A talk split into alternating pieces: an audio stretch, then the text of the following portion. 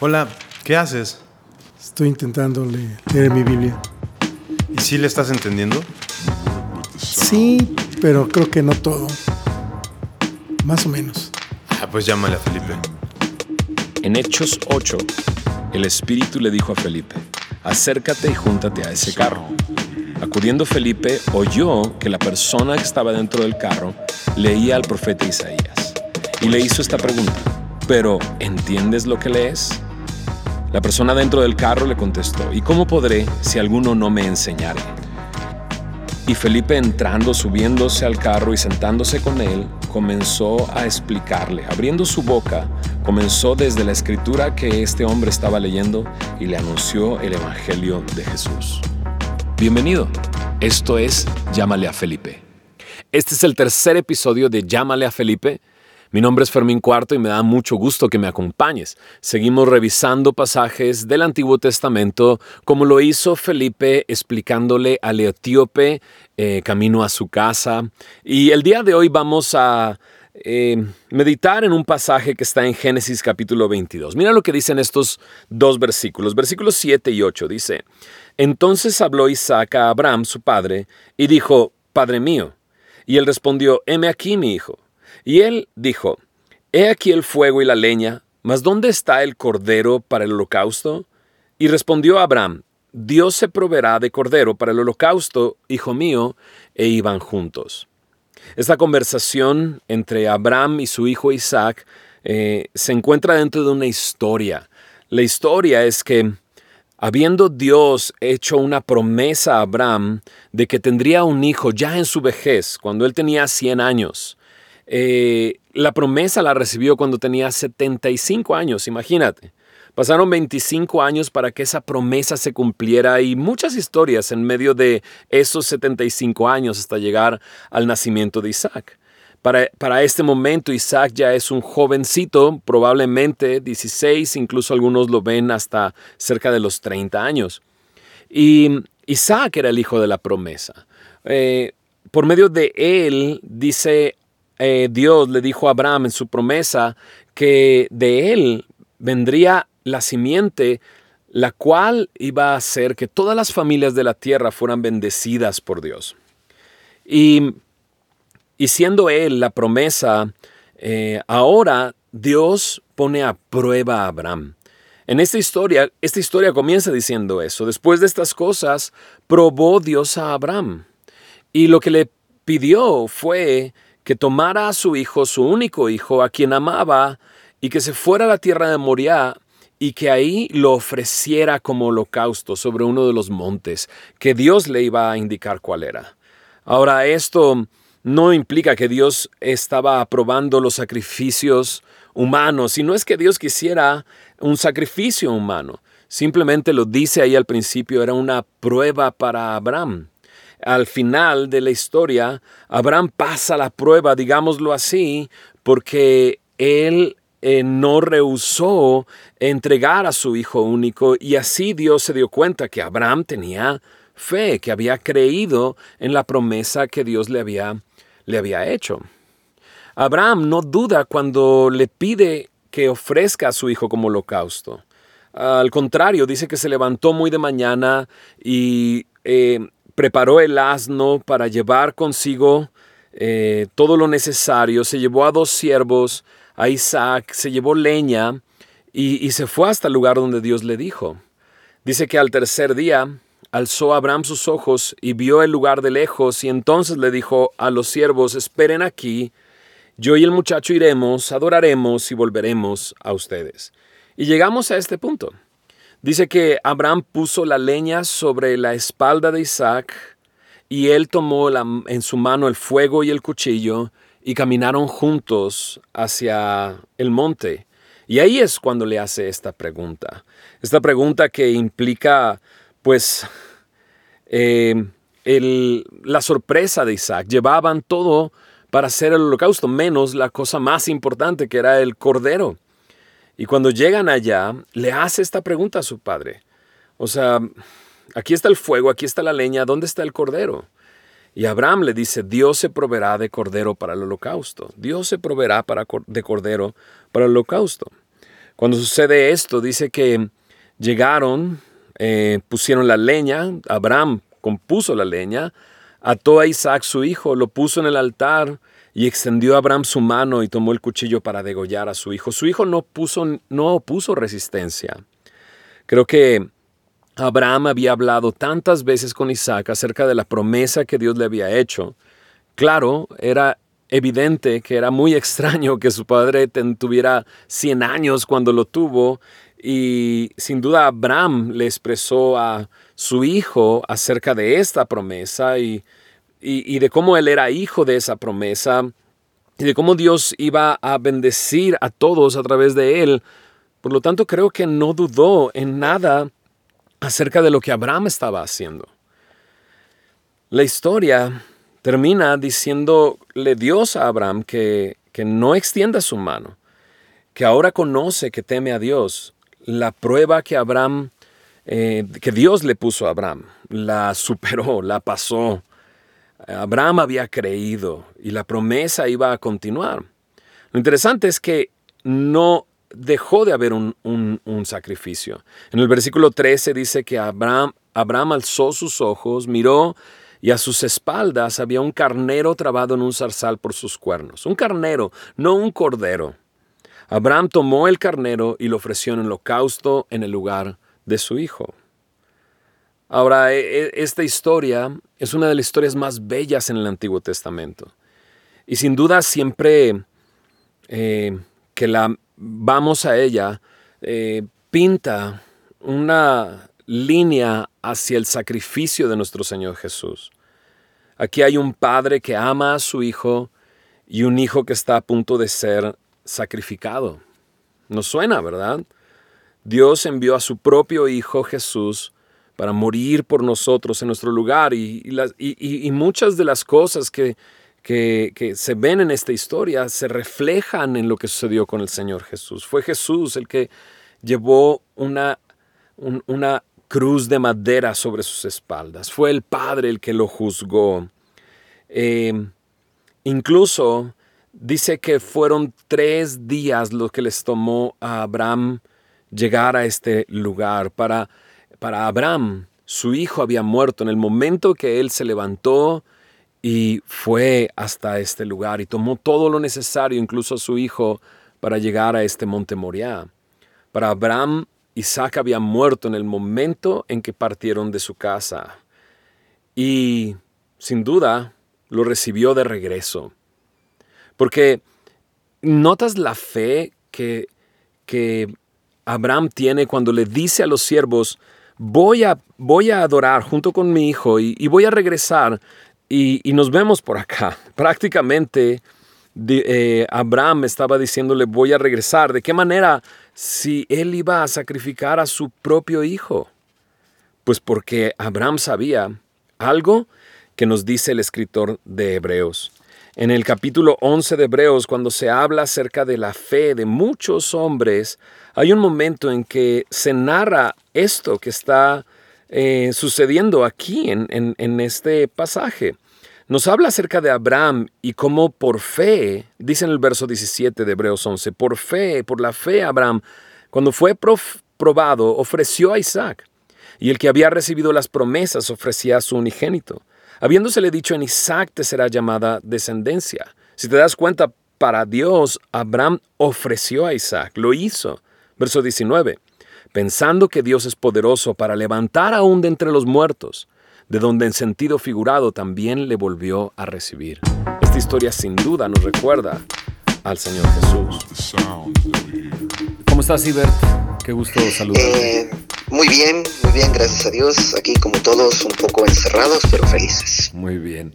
Oye, eh, nos llama la atención esta frase que dice Abraham, Dios se ha provisto de cordero para el holocausto, hijo mío, le dice Abraham a Isaac. Eh, ¿qué, entiendes por esa frase? ¿Qué quiso decir Abraham con eso? Em, en realidad, esa frase en la versión Reina Valera 60 está bien traducido porque ahí dice eso, justamente se ha provisto. En versiones posteriores em, se ha poquito cambiado y se ha cambiado la frase a Dios ha provisto y se quita ese se lo cual eh, distorsiona un poco el mensaje, porque en el texto original habla de que Dios se ha provisto en un sentido muy claro, como que Él mismo es el que provee, pero también da a entender que Él mismo es la provisión como holocausto para el sacrificio. Y es claramente una sombra de, del sacrificio que Jesús mismo haría en la cruz. Entonces cuando llegas al Nuevo Testamento y, y lees que Juan el Bautista le dijo a sus discípulos, he aquí el Cordero de Dios que quita el pecado del mundo, entonces em, está haciendo referencia a, ese, a esa provisión.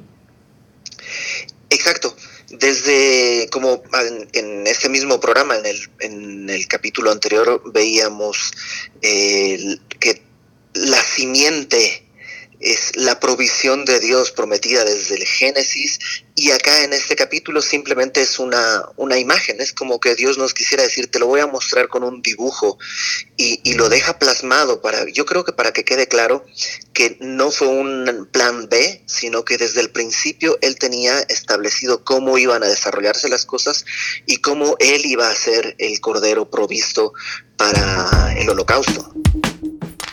Muchas gracias, Iber, por su participación en Llámale a Felipe. No, hombre, muchas gracias a ti.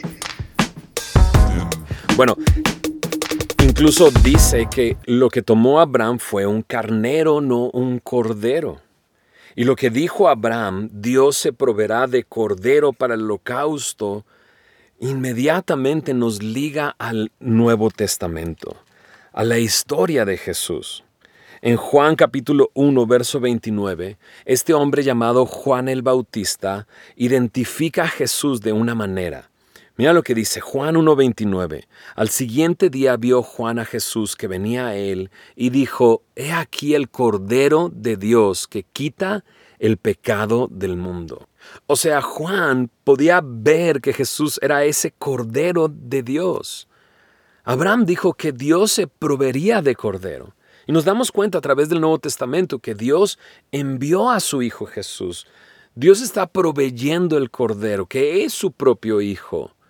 Ahora, sin duda, en el Evangelio de Juan no nos, eh, eh, nos dice Juan que Jesús es Dios.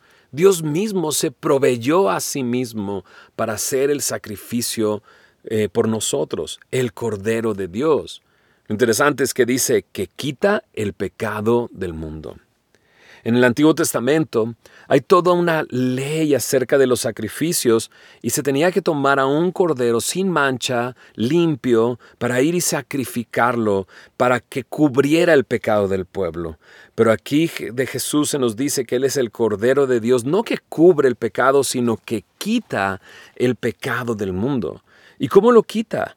Bueno, en primera de Pedro 1.18 Pedro dice estas palabras, sabiendo que fuisteis rescatados de vuestra vana manera de vivir, la cual recibisteis de vuestros padres, no con cosas corruptibles como oro o plata, sino con la sangre preciosa de Cristo, como de un cordero, sin mancha y sin contaminación, ya destinado desde antes de la fundación del mundo, pero manifestado en los postreros tiempos, por amor de nosotros, y mediante el cual creéis en Dios, quien le resucitó de los muertos y le ha dado gloria, para que vuestra fe y esperanza sean en Dios. Pedro nos deja muy en claro que aquello que nos rescató de esta vida, de esta vida de pecado que heredamos de nuestros padres, todos somos pecadores, todos hemos fallado pero fuimos rescatados con la sangre preciosa de Cristo, la sangre de un cordero sin mancha y sin contaminación.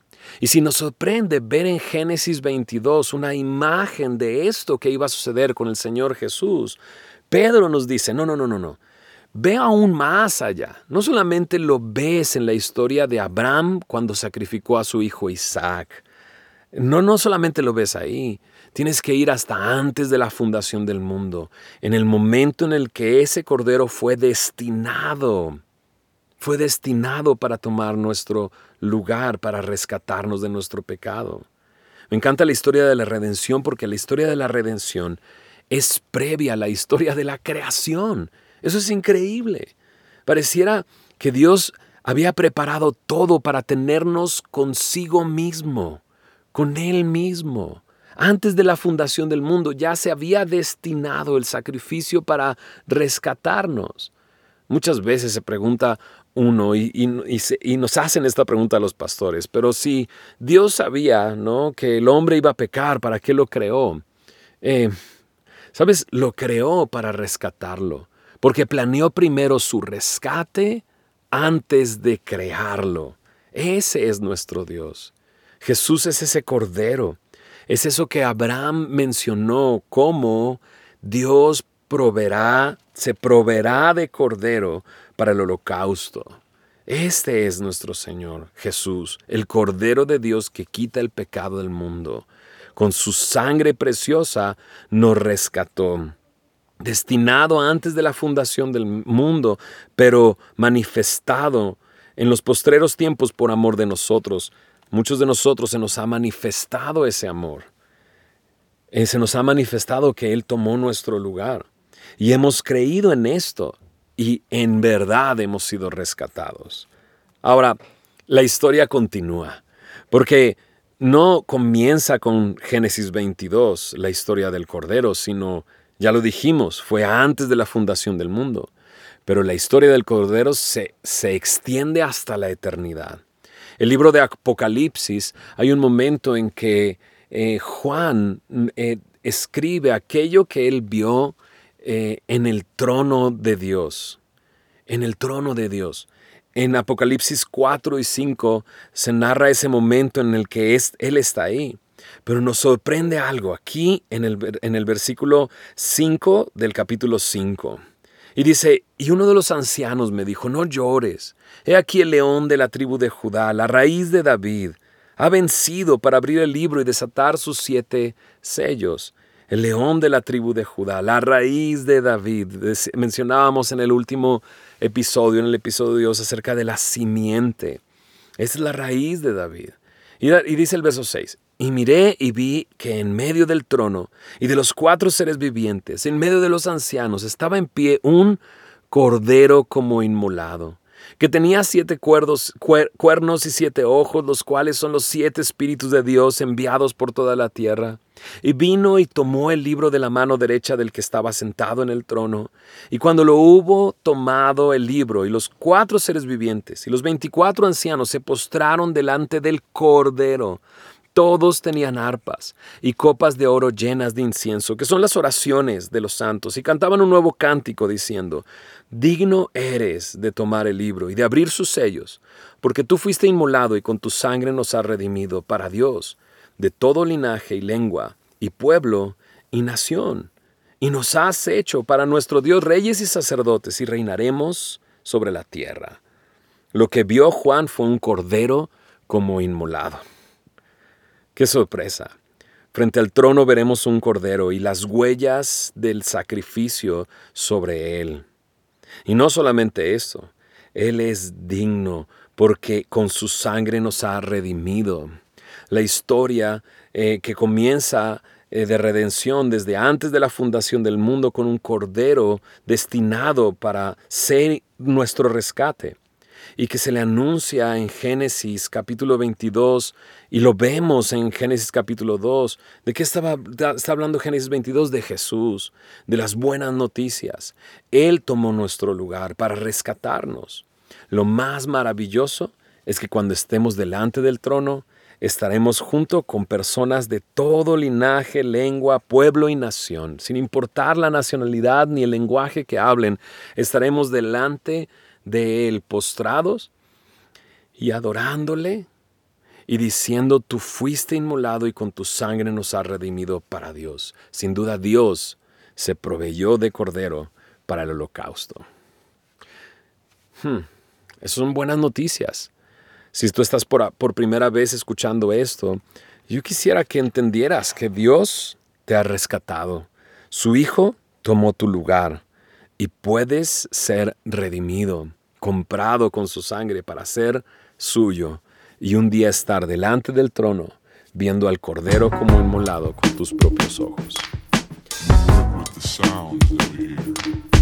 Gracias por acompañarnos en este tercer episodio de Llámale a Felipe. Eh, por favor, comparte este episodio con otras personas. Si puedes, eh, deja un comentario, ya sea en Apple Podcast o en Spotify o en la misma página. Síguenos.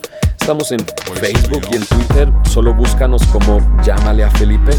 Eh, el programa sale cada viernes, así es que suscríbete y cada viernes a las 7 de la noche vas a recibir el programa en tu teléfono, en tu dispositivo, en tu, en tu computadora.